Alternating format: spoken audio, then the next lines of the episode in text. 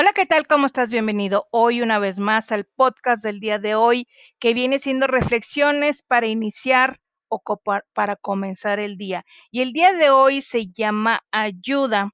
Y aquí en la nueva traducción viviente, en esta versión, eh, dice, pide y te daré a conocer secretos sorprendentes que no conoces acerca de lo que está por venir. Jeremías 33.3, esa es la versión de la nueva traducción viviente, pero la reflexión dice, Dios nos insta a esperar más de lo que normalmente esperamos en oración y en fe. Esta es un versículo muy conocido que dice en otras versiones, eh, porque hay varias versiones de la Biblia, y en otra versión dice, clama a mí y yo te responderé y te revelaré cosas grandes e inaccesibles que tú no conoces. Esto es bien importante porque aquí podemos entender que la palabra clamar es cuando uno grita desesperadamente, clama a mí y yo te responderé. Y Dios nos da cosas más de lo que nosotros esperamos y con esto te quiero compartir brevemente en este sentido lo que me pasó a mí.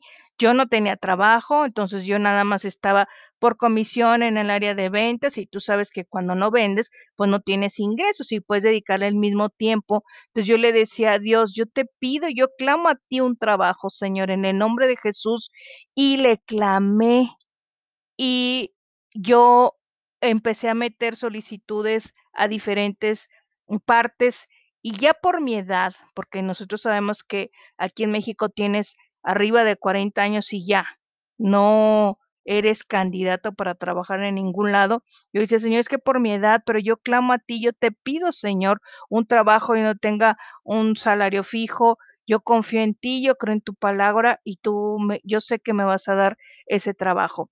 Pero por lo tanto, empecé yo a repartir solicitudes, entraba a las páginas de internet, eh, mandaba currículums y nada, absolutamente nada, pero yo clamé a él. Y en una ocasión estaba, este, yo compartiendo porque teníamos antes de la pandemia, íbamos al hospital del niño, aquí donde vivo yo, a llevarles comida y alimento a los, a los familiares porque tienen internados a los niños, tienen un pequeño albergue, pero a veces no tienen dinero ni para qué comer. Entonces, lo que hacemos es, eh, lo que hacíamos antes de la pandemia, era una vez al mes, les llevábamos de cenar refrigerio para que ellos cenaran, les compartíamos eh, un mensaje de la palabra de Dios, eh, orábamos por ellos y les dábamos de merendar o de cenar y nos quedábamos con ellos a, compartir, como quien dice, el pan y la sal.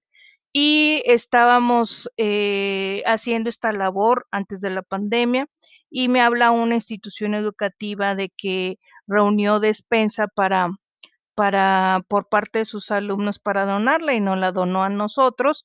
Entonces nos hicieron llegar esa despensa ahí al albergue y pues estar haciendo las despensas y habérselas entregado a la gente fue algo muy bonito. Y justo estaba en eso cuando días antes me había hablado una amiga que sí quería trabajar en una institución educativa, que mandara mi currículum, me hablaron, me entrevistaron y ya, así quedó.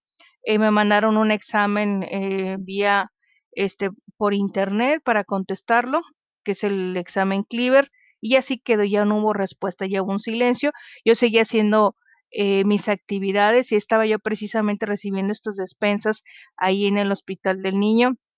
Cuando me entró una llamada, la persona de administrativamente me dice, mándame todos tus papeles. Esto fue el 28 de octubre del año pasado. Dice, mándame todos tus papeles porque inicias el primero de noviembre. O sea, de 28 de octubre, estamos hablando 28, 29, 30, cuatro días para preparar papeles y todo, y se dieron. Desafortunadamente, eh, pues nadie se esperaba esta pandemia. Estoy trabajando en home office. Em, y tengo este trabajo gracias a Dios. Entonces, en conclusión, clama a mí, yo te responderé y te revelaré cosas grandes, inaccesibles que tú no conoces que es clamar, gritar desesperadamente y Dios te va a responder porque es una promesa que nos da en su palabra y déjame decirte que la Biblia está llena de promesas. Que tengas un excelente día, tarde o noche. Hasta pronto, tu amiga de siempre, Pati Garza. Bye.